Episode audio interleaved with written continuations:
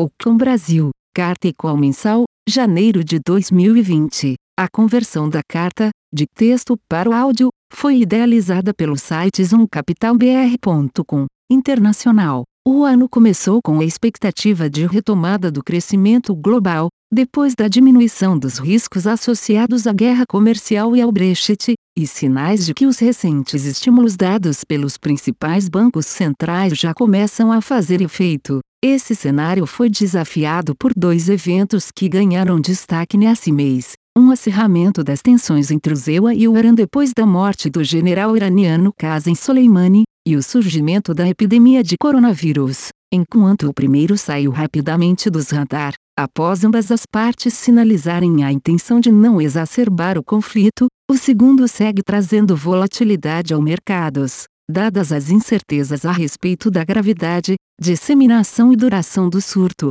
ainda é difícil mensurar o real impacto sobre a economia global, principalmente sobre a Ásia e, em particular, a China. Por fim, cabe mencionar que as eleições americanas começam a ganhar destaque, com o início das primárias do Partido Democrata. Uma boa performance do progressista Bernie Sanders seria vista como um novo risco para os mercados. Brasil. A inflação, após fechar 2019 em torno da meta, mostra sinais de reversão, ainda que parcial, do choque que afetou carnes bovinas. Cabe destacar que, mesmo após a divulgação de uma inflação acima do esperado em dezembro, as expectativas de mercado para a inflação deste ano cederam, ratificando a manutenção de um cenário benigno para o IPCA. Ao mesmo tempo, dados de atividade relativos ao quarto trimestre seguem mostrando uma retomada gradual da atividade, mesmo com a liberação de recursos do FGTS no período, com desempenho divergente de alguns indicadores econômicos no período.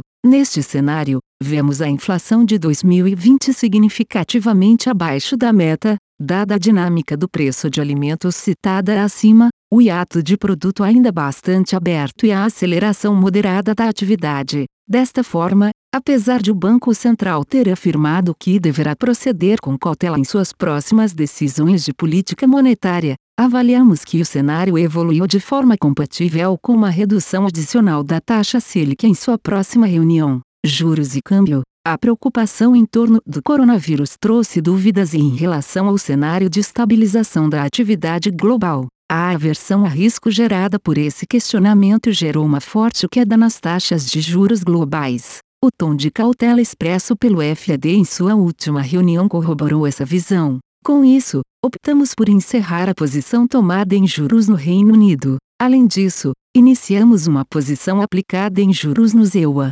Ainda no mercado internacional, estamos mantendo a posição aplicada no México. No Brasil, diante do cenário prospectivo benigno citado acima, continuamos carregando uma posição aplicada nos vértices mais longos da curva. Na estratégia de câmbio seguimos sem posições relevantes no real. No livro internacional, abrimos uma posição comprada na moeda da Indonésia no começo do mês por conta dos bons fundamentos econômicos e dos benefícios de um cenário mais positivo para o bloco asiático. Ao longo do mês, a posição foi reduzida por conta do impacto da epidemia neste país. Voltamos a carregar uma posição vendida no euro contra o dólar. Bolsa. Após o bom desempenho das bolsas internacionais durante as primeiras semanas de janeiro, a disseminação do coronavírus gerou uma realização no final do mês. O Nasdaq fechou em alta de 3%, enquanto o S&P ficou estável, beneficiando nossas posições externas no setor de tecnologia. Apesar de o Ibovespa ter fechado janeiro em queda de 1,6%, geramos contribuição positiva relevante com a alta das posições compradas nos setores domésticos cíclicos, consumo e construtoras, financeiro não bancário e elétrico. Continuamos otimistas com o mercado de renda variável, porém reduzimos a exposição líquida dos fundos na última semana após o aumento no padrão de volatilidade dos mercados. Fim da carta, segue agora o call mensal. Senhoras e senhores, obrigado por aguardarem e sejam bem-vindos ao Conference Call do Alcan. Informamos que todos os participantes estarão apenas ouvindo a conferência durante a apresentação da empresa. Em seguida, iniciaremos a sessão de perguntas e respostas quando mais instruções serão dadas. Caso algum dos senhores necessite de alguma assistência durante a conferência, queiram, por favor, solicitar a ajuda de um operador digitando asterisco zero. Agora, gostaria de passar a palavra para a senhora Isabel Ramos. Por favor, senhora Isabel, pode prosseguir. Boa tarde a todos. Mais uma vez agradecemos a presença de vocês no nosso call mensal. Hoje contaremos com a presença de Paulo Val, economista-chefe, o Pedro Drey e Fernando Chibante, gestores macro, o Duda, nosso CIO, gestor de renda variável, e o Flávio Machado, analista sênior e membro do Comitê de Investimentos. Duda, por favor, pode começar. É, boa tarde a todos. Aqui é o Duda Rocha. Eu vou começar o call excepcionalmente, porque eu estou fora do Conference Room da UCAN, estou fora, inclusive, do Brasil. Eu só queria passar uma mensagem para os investidores é, de que o nosso cenário não mudou, é, principalmente com todas essas preocupações após o coronavírus. É, o problema é que realmente os mercados estavam muito otimistas. Alguns dos nossos posições também performaram bem, gente aproveitou para diminuir um pouco, então diminuiu a posição líquida tanto no exterior quanto no Brasil, mas já está havendo algumas oportunidades boas, então essa semana a gente já deve começar a construir novamente as posições, tá? É, sobre o vírus em si, eu não vou me estender muito, é, os outros exemplos, é, claro que sempre pode ser uma pandemia, mas os outros exemplos dissipam um pouco o risco, a gente está acompanhando é, diariamente é, a evolução. É, realmente é, é um dente um pouco no crescimento global que já nos preocupava, mas a gente está procurando muito gerar alfa nos setores, nas empresas que se beneficiam de um cenário independente um pouco do cenário de crescimento global ou crescimento Brasil. Tá? Então, o primeiro ponto que eu queria passar para vocês é que a gente corretamente viu um case de fluxo e favorável para o setor de tecnologia, principalmente ligado a 5G e a computação quântica. Então, ele se posicionou em algumas empresas de tecnologia nos Estados Unidos diretamente afetadas por isso. Um exemplo, inclusive, foi a Apple. É, isso, essa é uma posição que a gente tem perseguido é, desde o do final do terceiro trimestre do ano passado.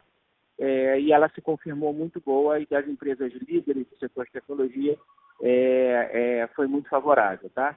Outra posição que a gente tem há bastante tempo é Visa, também é ligada a consumo, a tecnologia lá fora, e também se, se comprovou uma performance muito boa e uma consistência bastante forte. É, a gente também persegue algumas, algumas posições em ETFs e índices, porque a gente não sabe exatamente qual, qual vai ser a empresa vencedora. O meu ponto é que o Nasdaq teve uma performance muito superior à Bolsa Americana, o S&P, mais ainda em relação à Bolsa Brasileira, que teve um, um mês de muita volatilidade e dificuldade de performance em vários papéis. Tá? Então, foi uma alocação setorial muito correta e uma alocação offshore muito correta. O segundo ponto é que no Brasil a nossa alocação também foi correta. A gente concentrou muito no setor de consumo, principalmente, que performou muito bem, o setor de, de é, é, utilities, de concessões, que performou muito bem. A gente continua perseguindo posições nesses setores e vem fato favorável. Tá? Então, a gente também deve é, é, é, perseguir até expandir as posições. Tá?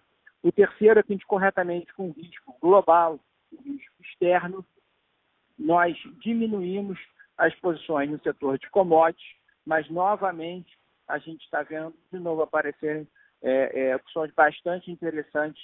Então, a gente espera que essas, essas condições prevaleçam ainda no mês de fevereiro para a gente aumentar as posições especificamente, não é um setor que nos atrai, mas algumas condições mínimas estão ficando é, bastante favoráveis, tá? No resto, eu vou passar a palavra para o Paulo, para ele começar a se estender é, na, no questionamento. Eu não vou ficar nem conectado ao final do call. Eu peço para os investidores fazerem as perguntas equity ao Flávio Machado, que vai participar da conferência. É, só queria reiterar que a gente diminuiu a exposição bruta e líquida no mês de janeiro. Ficamos muito felizes com a performance positiva dos fundos de ações, positiva de gerar valor no mês difícil, negativo, com muita volatilidade, é, muita alteração de setores, e que eu acho que a gente continua achando que o cenário não inverteu. O mercado estava trabalhando com um otimismo bastante grande.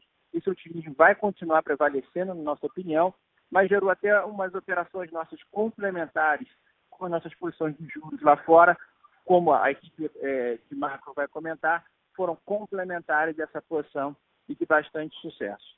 Tá bom? Eu passo agora a palavra para o Paulo Val e me retiro do call. Muito obrigado. É, boa tarde a todos. Então, começando é, a parte econômica, é, eu queria destacar que esse foi um ano que começou com uma expectativa de, de retomada de crescimento. Acho que tinha é, do, duas incertezas que foram bastante dirimidas, né, como a gente comentou no último call, que era a questão do, da guerra comercial e do Brexit. É, e, e, e, sinais também que os estímulos que os bancos centrais, é, aqueles estímulos que eles tinham provido, vinham provendo no ano passado, isso começava a ter efeito.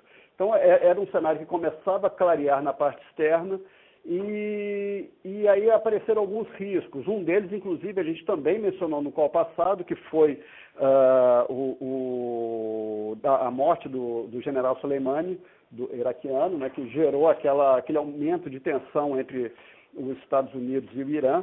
Uh, mas também, como nós tínhamos comentado, uh, os sinais preliminares ali vinham numa direção de, de arrefecimento das tensões, de sinalizações nessa direção, e eu acho que isso acabou também é, se confirmando. É, não, não teve uma escalada, nenhuma das partes estava interessada nisso.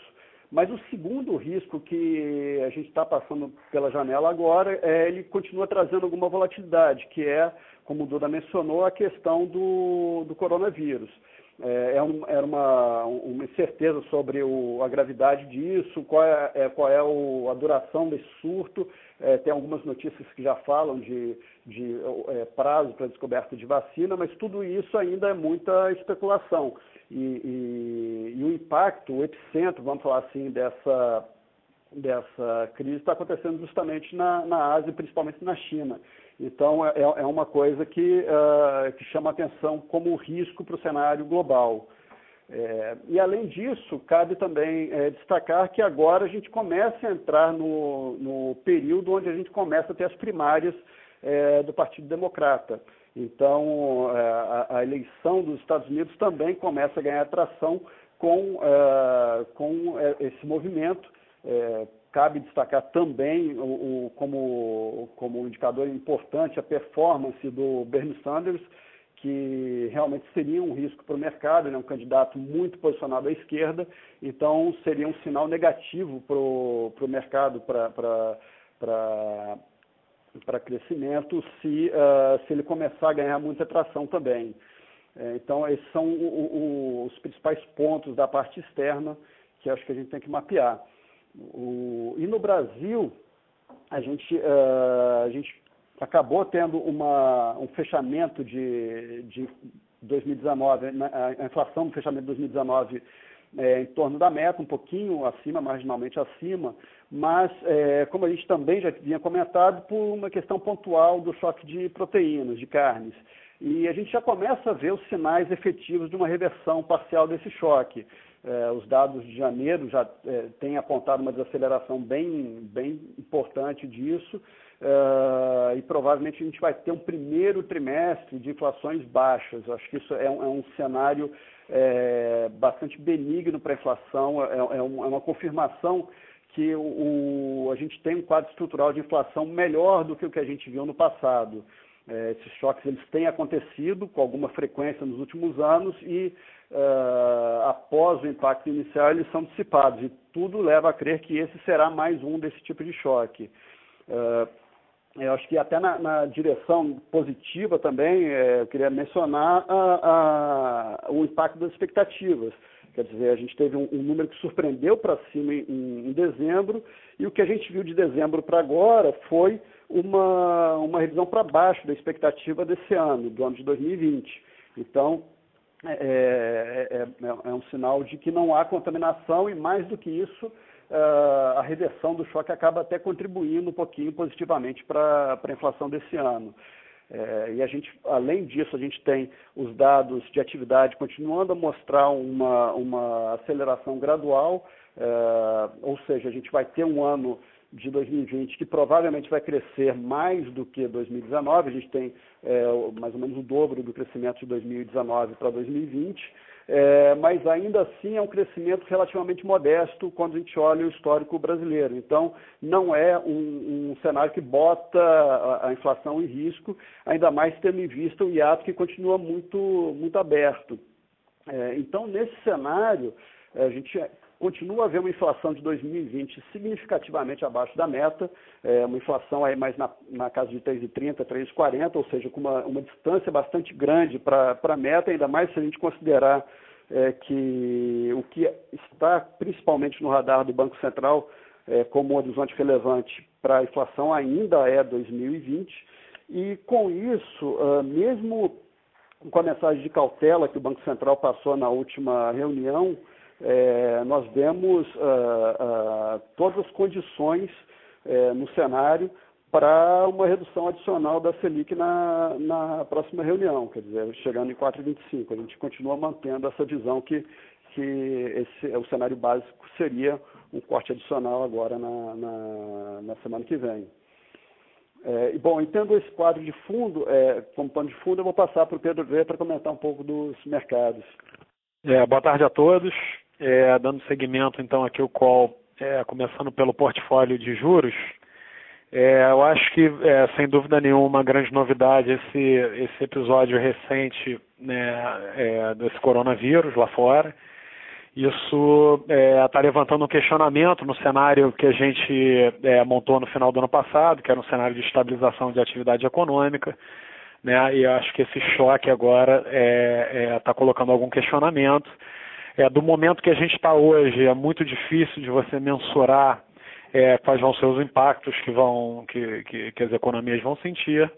Mas o fato é que o que a gente está vendo de medida tomada pelos governos, com destaque para a China, estão sendo muito relevantes.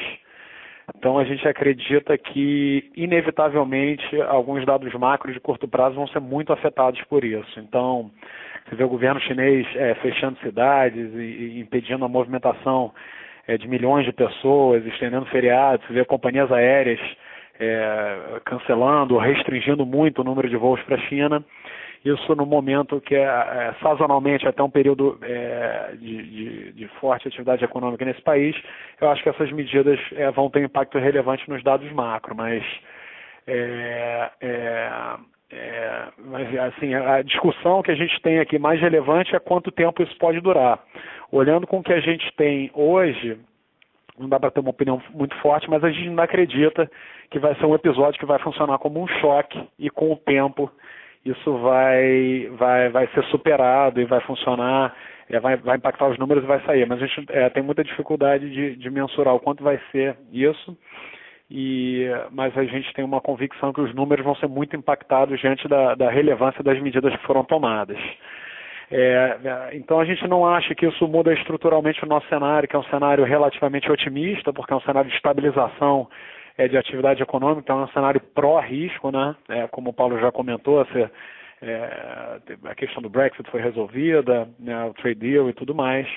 É, mas a questão, como o Duda até comentou no início do call, é que esse episódio pegou o mercado em preços muito esticados. Né? Você viu a Bolsa Americana subindo continuamente e não à toa a gente observou um movimento de reversão lá fora muito forte. Acho que o grande destaque é até a renda fixa. Né? O, quando você olha, pegando a taxa de 10 anos dos Estados Unidos, que é a grande referência do mercado, é, o mercado nos, no, no, nos quatro meses anteriores, então setembro, outubro, novembro e dezembro, foram meses de abertura de taxa nos Estados Unidos.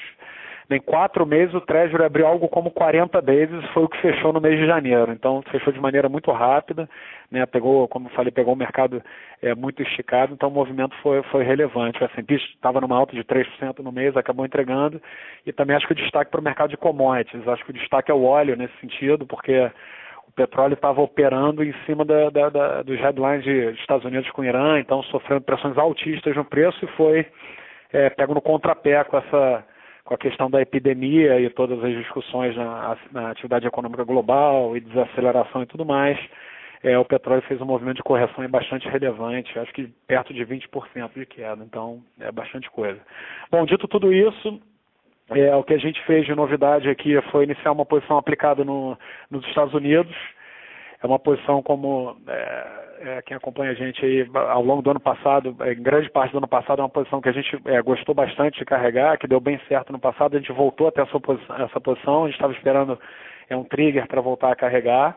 É, acho que esses episódios recentes é, é, deram um pouco esse pano de fundo e, e, você tem toda então essa questão do coronavírus que ajuda no debate de crescimento mundial. E além disso você teve o Fed na semana passada que vem uma, é, na nossa visão com uma postura é, doves, né, é, mostrando uma preocupação é, com o fato da inflação estar tá rodando persistentemente abaixo de 2%, ele deixou isso bem caracterizado no comunicado, né, reforçou que 2% não é um teto, então é uma postura assim bem é, circunstância bem acomodatício, tá? Então a gente voltou para essas posições e além de tudo essa posição comprada em bônus do governo americano ela ela combina bem quando você tem o resto do portfólio a favor, que é o nosso caso aqui, né? A gente tem posições a favor principalmente em bolsa, é, tem posição a favor em Brasil aqui nos juros, então você está comprado em bônus americano, eu acho que ela funciona como uma, uma defesa, tá? Então a gente montou essa posição, é, outra novidade, a gente zerou nossa posição no Reino Unido. A gente tinha montado essa posição é, no final do ano passado, depois da eleição do Boris Johnson. Era uma,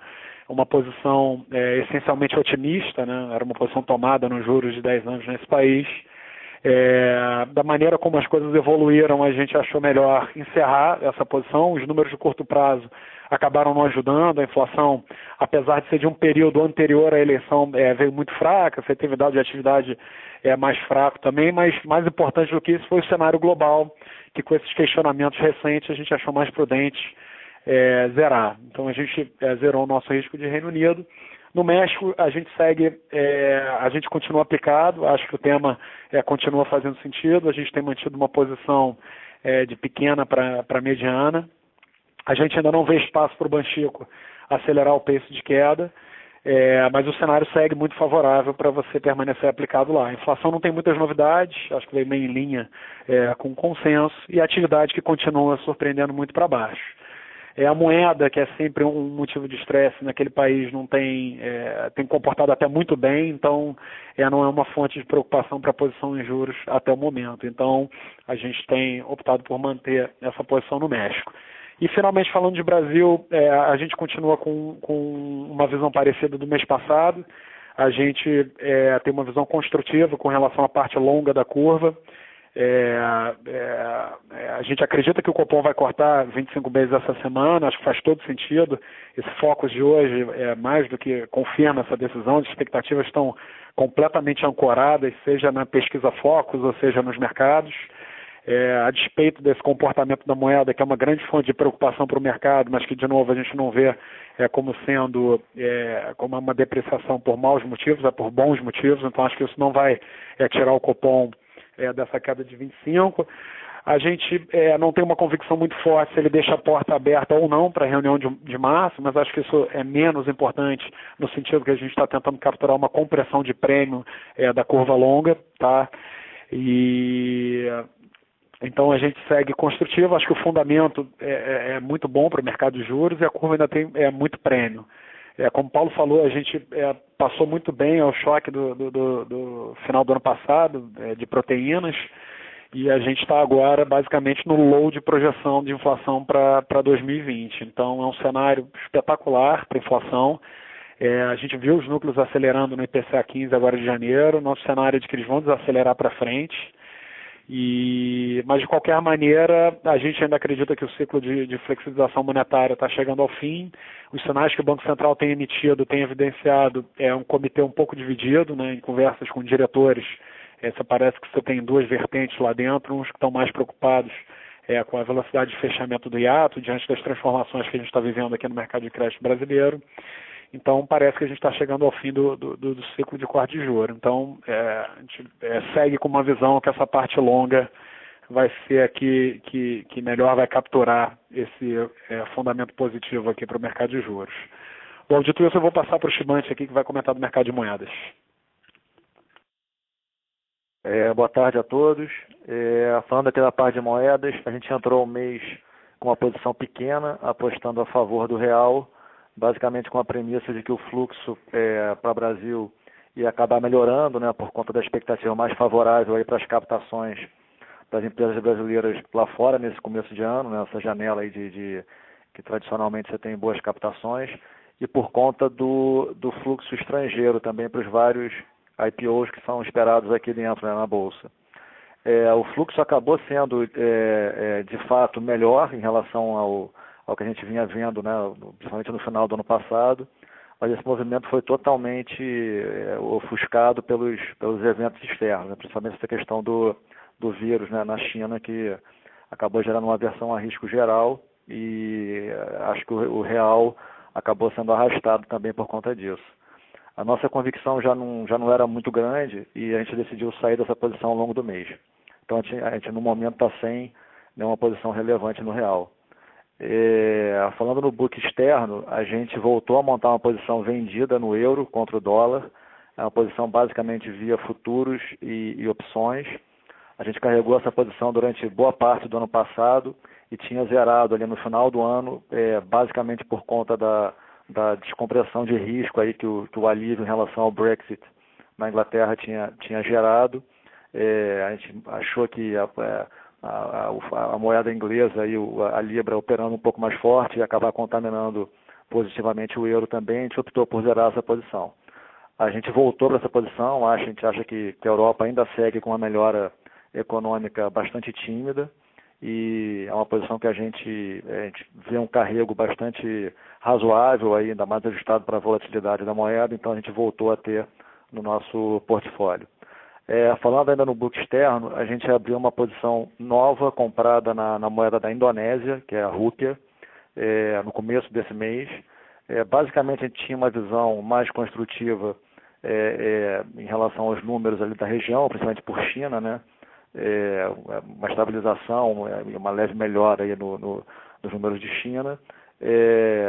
especificamente em relação à Indonésia, é um país que tem os fundamentos bastante fortes, bastante positivos, né? crescimento é, muito forte, mais de 5% ao ano nos últimos anos, é, a política monetária e fiscal é, prudentes, é, inflação sob controle, enfim, é um, é um país que a gente gosta bastante aí dos, dos fundamentos, mas obviamente que ao longo do mês essa posição foi reduzida, é, a gente ainda mantém essa posição em, em tamanho menor, mas a gente reduziu basicamente por conta dessa dessa questão nova aí na China até que a gente entenda melhor os possíveis é, desdobramentos. Acho que é isso da minha parte. Vou passar aqui para o Flávio para fazer a conclusão aqui na parte de, de bolsa. Boa tarde a todos. É, Flávio Machado aqui falando da parte de ações. Vou tentar ser um pouco mais objetivo e não, não repetir muito o que o Duda falou na abertura, mas é, indo um pouco mais no detalhe, a gente queria até começar dando dois passos atrás é, ali no, no call de dezembro, ainda quando a gente falava sobre o fechamento de novembro, as perspectivas para o final do ano, a gente ainda via um cenário bem construtivo para a Bolsa e para a alocação em risco. Então, naquele momento a gente vinha reduzindo as proteções das carteiras, aumentando a exposição líquida, é, principalmente nos mercados. Esse foi um movimento que se provou muito correto em dezembro. Então, em dezembro, de fato, a gente viu uma performance muito positiva da Bolsa, tanto no Brasil quanto lá fora. A gente conseguiu capturar isso muito bem nos fundos, é, essencialmente pelo beta.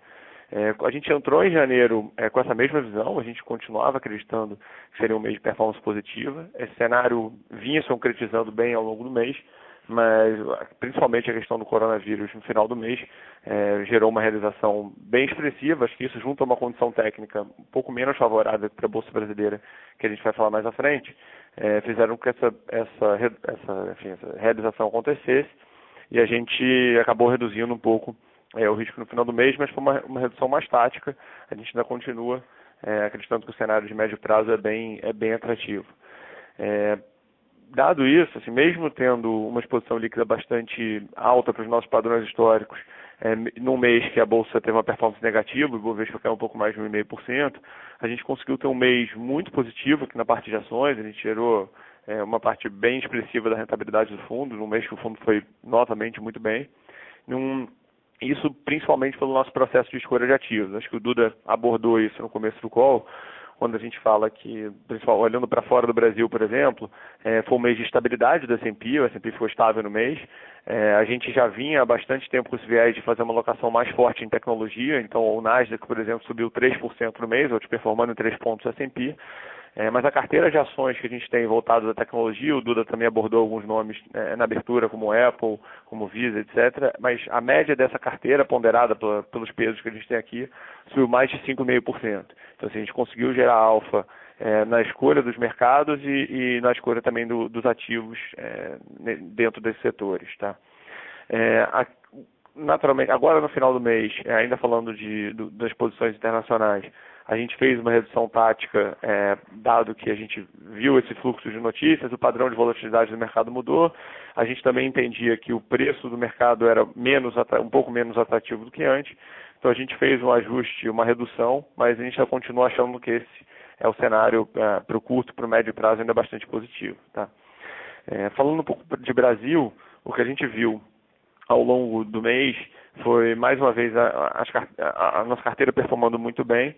De novo, no nosso FIA, por exemplo, subiu 2,5%, né? Num, na verdade, outperformou o Bovespa 2,5%.